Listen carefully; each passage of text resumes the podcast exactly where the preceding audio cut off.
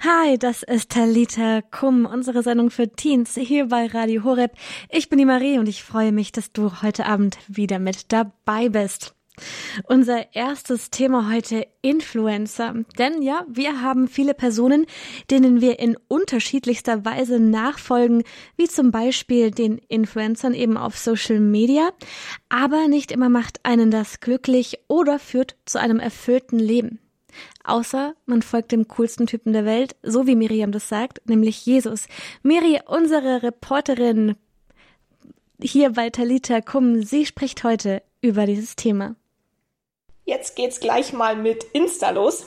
Nämlich, wie viele Follower hast du auf Insta und wie vielen folgst du?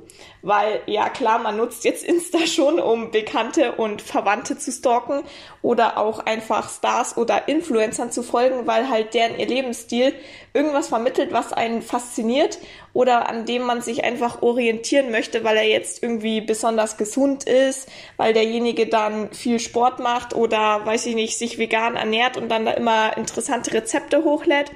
Also einfach wenn man seinen Lebensstil, also den von dem Star oder Influencern zum Vorbild nimmt. Und teilweise sieht man aber auch auf Insta nur beschönte Wirklichkeiten, also jetzt nicht, wie es dem Star wirklich geht oder dann werden da so die perfekt angerichteten Smoothie Bowls hochgeladen, aber man sieht eigentlich gar nicht, wie viel er wirklich ist. Und wenn man sich dann immer mit diesen Leuten vergleicht, dann fühlt man sich selber dagegen irgendwie voll als Versager und ja, einfach als jemand, der nichts zustande bringt. Und deswegen habe ich mir überlegt, ähm, ob es da nicht Sinn machen würde, wenn man einfach den richtigen Leuten nachfolgt oder der einzigen richtigen Person, die einen letztendlich dann glücklich machen kann. Genau. Jetzt ein krasser Themenwechsel oder vielleicht zumindest teilweise krass, weil wenn man jetzt sich anschaut, wenn man verliebt ist, also am Anfang ähm, einer Beziehung steht ja immer so die Verliebtheitsphase, wo alles ganz schön ist, so rosarote Brille und voll die Gefühle und man will die ganze Zeit irgendwie Kontakt mit dieser Person haben, ganz viel über sie herausfinden. Und vielleicht, wenn du jetzt auf deine Beziehung mit Jesus schaust, hattest du am Anfang auch diese Phase aber jetzt ähm, bei der Beziehung mit Jesus ist die Grundlage auf jeden Fall nicht deine Gefühle, sondern die Antwort auf die Frage, was ist Nachfolge? Und ich habe da jetzt einen Artikel gelesen, den ich echt sehr interessant fand, weil die Antwort darauf lautet, hast du mich lieb? Und diese Frage hat Jesus ursprünglich Petrus gestellt, nach der, nachdem der ihn einfach voll im Stich gelassen hat und ihn ja dreimal verleugnet hat. Also diese Stelle, ja, irgendwie den, also ähm, wo Jesus ja verhaftet worden ist und Petrus dann so gefragt worden ist, ja, du bist doch auch einer von diesen Jesus-Nachfolgern und dann hat er ja dreimal gesagt, nee, den kenne ich nicht. Und diese bittere Geschichte macht einfach deutlich, dass Petrus nicht zu Jesus gehört, weil er ganz viel Tolles gemacht hat oder jetzt sich krass viel getraut hat oder auch einfach voll das Vertrauen in Jesus gehabt hat, sondern er hat einzig und allein eine Antwort auf die Frage von Jesus gehabt. Und vielleicht fragst du dich jetzt, ob du Jesus auch wirklich von Herzen sagen kannst, dass du ihn liebst, weil ja, ich habe schon so Phasen, wo ich das gut kann, also zum Beispiel halt beim Lobpreis oder bei der Anbetung. Aber es gibt halt auch so Phasen, wo man das vielleicht nicht so gut kann, weil du nicht genau weißt, was du Jesus gegenüber jetzt eigentlich gerade empfindest, weil es vielleicht irgendwie nicht so läuft oder weil sich irgendwas in deinem Leben ereignet hat, wo du jetzt gerade so denkst, ja, Jesus, wie sollst du das eigentlich zugelassen oder so. Aber jetzt schau dir mal Petrus Antwort an, weil er hat jetzt nicht die krasseste Liebeserklärung gesagt, also so was man jetzt in irgendwelchen Hollywood-Schinken da hören möchte, sondern er hat einfach gesagt, du weißt doch, dass ich dich lieb habe. Und ja, wirklich definitiv keine fette Liebeserklärung, aber auf jeden Fall 100% ehrlich.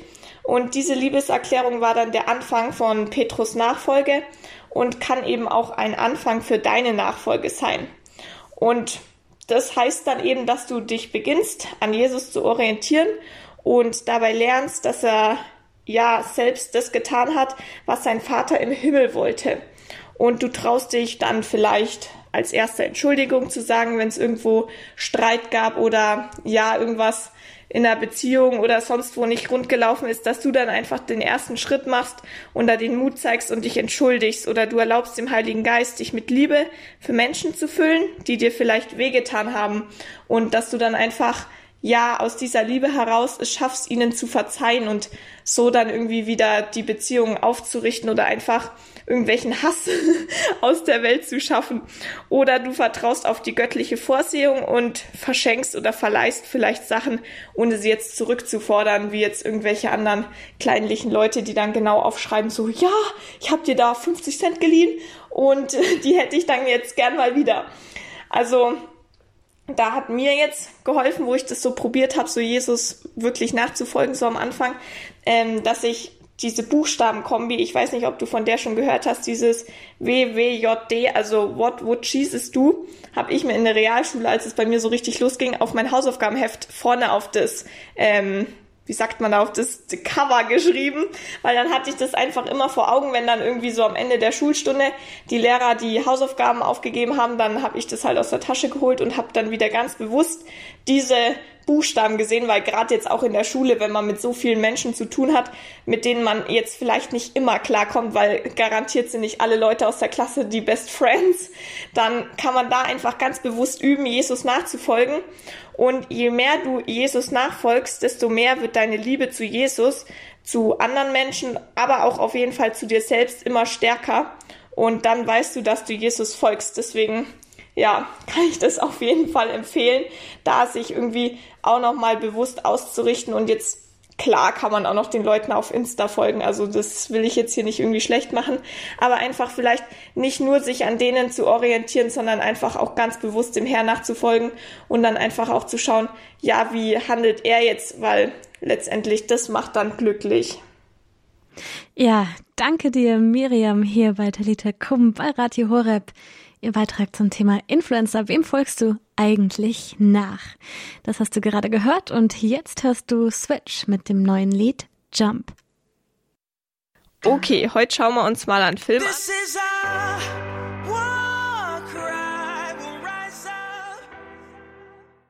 Du hörst Talita Kum hier bei Radio Horeb. Das ist unsere Sendung für Teens. Und ja, es gibt jetzt eine Filmreview hier bei uns, nämlich über den Film Meine teuflisch gute Freundin. Ja, der ist nicht mehr so ganz neu, der kam 2018 raus, allerdings neu dieses Jahr in den Streamingdiensten und hat da einfach nochmal ein Special Revival gehabt, es hat nochmal voll im Trend gelegen.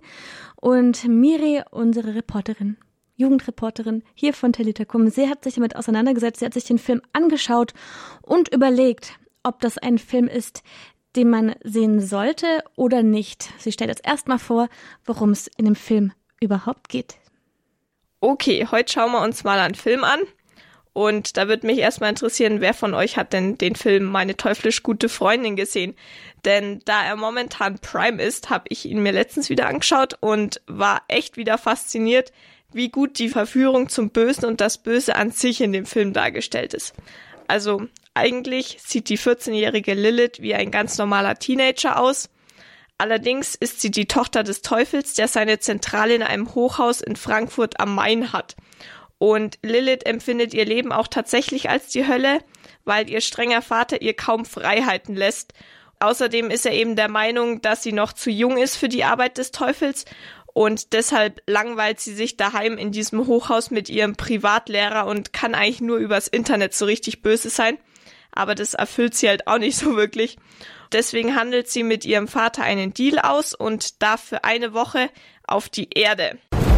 Okay, aber ich bestimme die Person, die du dazu bringen sollst, Böses zu tun. Nur eine Person. Es muss ihr aber da gelingen, einen guten Menschen innerhalb von dieser Woche zum Bösen zu verführen, damit sie eben dort bleiben darf. Liliths Vater sucht ihr als Opfer die herzensgute Greta Bürnstein aus. Hast du eigentlich einen Freund? Nein. Hast du irgendwo Alkohol oder Drogen? Nein. Du lügst mich doch gerade an, oder? Ich würde niemals lügen. Die mit ihrer minimal spießigen Familie in dem sehr beschaulichen Ort Birkenbrunn wohnt. Und daraufhin setzt eben Lilith alles daran, Greta zum Bösen zu verführen und für Unfrieden zu sorgen. Ich möchte jetzt im Folgenden auf drei Szenen eingehen, die ich eben sehr gut gemacht finde, weil sie einfach so alltägliche Situationen darstellen, die sicher jeder von uns schon kennt oder die eben auch so sich in unserem Alltag ereignen. Also eben die erste Szene, auf die ich eingehe, ist, als die Klasse in Mathe einen Test schreibt und Lilith knallhart ihr iPad rauszieht und nach der Lösung des Tests googelt. Wer würde das nicht auch gerne machen, gerade bei Mathe, also ganz ehrlich. Und Greta sieht ihr dabei zu, löst aber ihre Arbeit ohne zu spicken, weil Lilith fragt sie dann eben, ob sie auch mit abschreiben will und dann die Greta so nee. Und am Ende, als dann eben alle abgeben sollen ihren Test, nimmt Greta dann plötzlich die Arbeit von Lilith und stopft sich das ganze Papier in den Mund, sodass eben die Lehrerin ja den Test nicht bekommt. Lilith ist von dieser Aktion echt begeistert, vor allem da Greta deshalb zum Direktor zitiert wird, weil macht man ja normalerweise nicht bei einer Klassenarbeit. Und daraufhin bekommt Greta wahrscheinlich zum ersten Mal in ihrem Leben richtig Anschiss und das freut Lilith natürlich. Auf die Frage dann, warum Greta das gemacht hat, bekommt Lilith aber nicht die erhoffte Antwort, weil Greta hat es für Lilith getan, da sie die falsche Lösung abgeschrieben hatte. Und man ihr ja sonst auf die Schliche gekommen wäre, dass sie eben knallhart da eben aus dem Internet abgeschrieben hat. Und dann hätte ja Lilith Ärger bekommen. Bei einer anderen Szene hat die Familie Bernstein, eben die Familie von der Greta, gerade zu Abend gegessen und alle räumen gemeinsam den Tisch auf Grete hat einen Stapel Teller in ihrer Hand und Lilith bietet ihr daraufhin an, ebenso ganz der hilfsbereite Gast, ihr diese abzunehmen und eben auch mitzuhelfen, den Tisch abzuräumen. Aber ohne mit der Wimper zu zucken, lässt dann eben Lilith den ganzen Tellerstapel fallen und beschuldigt daraufhin auch noch Greta eben, dass sie das gemacht hat und nicht die Lilith. Ja, die Greta reagiert daraufhin aber nicht entrüstet und schiebt die Schuld auch nicht auf Lilith, wie Lilith das ja irgendwie gehofft hat, um Greta zum Bösen anzustiften und bezeichnet sich stattdessen selbst als Trampeltier. Und auch der erhoffte Zoff mit der Familie bleibt aus, da die Eltern eben sehr verständig reagieren und überhaupt nicht böse sind. Also es gibt da jetzt irgendwie nicht den Familienkrach des Jahrtausends. Das heißt, Lilith hat ihr Ziel leider nicht erreicht. Zuletzt noch zu Carlo, also Gretas heimliche Liebe, sowas braucht es natürlich auch immer in solchen Filmen. Dieser wird von Lilith mit Geld bestochen und verführt. Kennst du Greta Bernstein? Das Birkenstock. Was würde es mich kosten, wenn du sie anmachst? Dir das Gefühl gibst, das coolste Mädchen auf der ganzen Welt zu sein. Ist das ein Witz oder sowas? Nein, das ist ein Streich, du Horst. Und ich bezahle dich auch dafür. Du bist doch höflich, oder? Ich bin DJ, ich mach Mucke. Ach, hör mal, für irgendwas wirst du ja wohl Kohle brauchen. Ja. Waldorf Rocket ist der beste Synthi, der gerade auf dem Markt ist. Wir sind im Geschäft. Okay, was soll ich machen? Spiel Greta vor, du wärst in sie verknallt. Eben, dass er der Greta erst Interesse vorspielen soll und ihr dann am Ende der Woche knallhart das Herz bricht, indem er sie dann abserviert. Und damit will Lilith Greta einerseits eben das Herz brechen und andererseits auch eben Carlo zum Bösen zu verführen, weil mit Geld bestechen ist ja jetzt wirklich keine christliche Tugend. Ja, jetzt hat Jens Miriam mal den Film vorgestellt bei Talita Kum, bei Radio Horeb, meine teuflisch gute Freundin, ja, worum es in dem Film geht. Aber warum sie uns denn eigentlich überhaupt heute vorstellt und was es damit auf sich hat, das hörst du gleich nach Musik.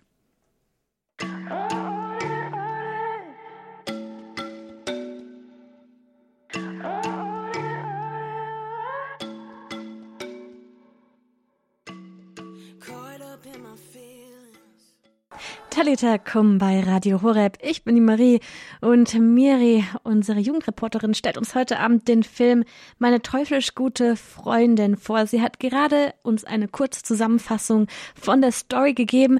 Aber Miri, warum hast du dich eigentlich jetzt so krass mit dem Film auseinandergesetzt und analysiert? Ja, warum analysiere ich jetzt hier gerade einen Jugendfilm? Also ich möchte einfach darauf aufmerksam machen, auf die vielen kleinen Situationen während eines Tages, bei denen wir uns immer bewusst entscheiden können, welcher Stimme in unserem Kopf wir jetzt erlauben, uns zu bestimmen. Also machen wir jetzt irgendwas Böses in Anführungszeichen oder entscheiden wir uns für die Wahrheit, für das Gute? Und wahrscheinlich spaziert jetzt eher weniger die Tochter des Teufels in Menschengestalt durch unser Leben, sondern vielmehr beeinflusst das Böse eben uns in unseren Entscheidungen, wo wir uns bewusst entscheiden müssen. Und da haben wir eben immer die Chance, zum Beispiel genervt und provozierend zu reagieren und deswegen einen Streit zu entfachen, der eigentlich mega unnötig ist und bei dem dann letztendlich nur Sachen gesagt werden, die es überhaupt nicht gebraucht hätte, aber die dann trotzdem den anderen extrem verletzen und damit hat ja eigentlich quasi dann der Böse sein Ziel erreicht. Oder zum Beispiel auch, ja, bei jeder Klassenarbeit, wer kennt's nicht, ist immer diese Verführung da zu spicken, sich einen Spicker anzueignen oder dann mal schnell zum Nebenmann zu schauen. Und eigentlich verhalten wir uns ja dann den anderen gegenüber ungerecht, die ja fleißig für die Arbeit gelernt haben und dann ehrlich an ihrem Platz sitzen und ihr eigenes Wissen abrufen und nicht beim Nebenmann sich irgendwas aneignen und dann quasi deren Lorbeeren einheimsen. Deswegen sind das eben so diese Situationen, wo man sich immer bewusst entscheiden muss. Also es muss ja nicht gleich irgendwie so Beihilfe zum Mord oder ähnlich krasse Taten sein. Es reichen ja schon die kleinen Dinge, bei denen man sich entweder fürs Gute oder fürs Böse entscheiden kann. Denn die Hemmschwelle wird eben immer geringer und der Böse bekommt dadurch immer mehr Macht in unseren Gedanken und kann uns dadurch immer leichter verführen, wenn wir ihm erst einmal die Tür geöffnet haben.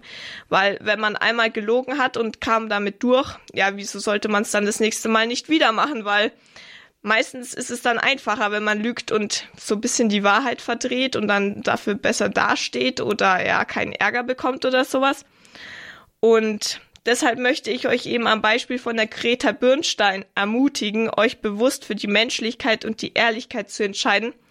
Denn schon ein Sprichwort besagt ja, ehrlich wert am längsten. Also wer immer so ein bisschen in dieser Grauzone der Notlügen oder so sich befindet, der macht sich keine Freunde und irgendwann fliegt alles auf und dann steht mal richtig blöd da. Jetzt zurück zum Film. Also da finde ich besonders schön und inspirierend zu sehen, was für eine Entwicklung denn jetzt die Lilith durchmacht, die ja quasi das Böse in Person ist. Denn trotz dass es ihre Mission ist, böse zu sein, merkt man immer stärker, dass sie ihr Herz eigentlich am rechten Fleck hat und auch zu einer richtig coolen Freundin für die Greta wird. Nämlich unterstützt sie dann die Greta im Zoff mit den beiden Klassenzicken, also so richtige Bitches, und zeigt auch dem verwöhnten Direktorensohn, wo jetzt eigentlich der Hammer hängt. Und durch Lilith sieht Greta einfach, wie man selbstbewusst durch den Schulalltag marschieren kann, sich selbst behaupten kann. Und dadurch lernt sie eben ihre Mitschüler noch ganz anders kennen, wodurch auch neue, unverhoffte Freundschaften entstehen. Also alles in allem eine wunderschöne Geschichte über Freundschaft, die erste Liebe und auch das Erwachsenwerden. Also wie ihr euch jetzt vielleicht denken könnt, kann ich den Film wirklich nur sehr empfehlen. Ja, danke Miriam für die Zusammenfassung und die Empfehlung. Meine teuflisch gute Freundin in verschiedenen Streamingdiensten kann man sich die anschauen, diesen Film. Das war's fast schon mit Talita Krumm heute Abend hier bei Radio Horeb. Wenn du dir die Sendung nochmal anhören möchtest, dann kannst du das tun. Und zwar entweder auf unserer Website horre.org, da gibt's einen Podcast-Bereich, also eine Mediathek. Und da kannst du dir Talita Kum als Podcast anhören, streamen oder runterladen. Oder du suchst Talita Kum zum Beispiel bei Spotify. Auch da kannst du es dir alles nochmal anhören und auch mit anderen teilen.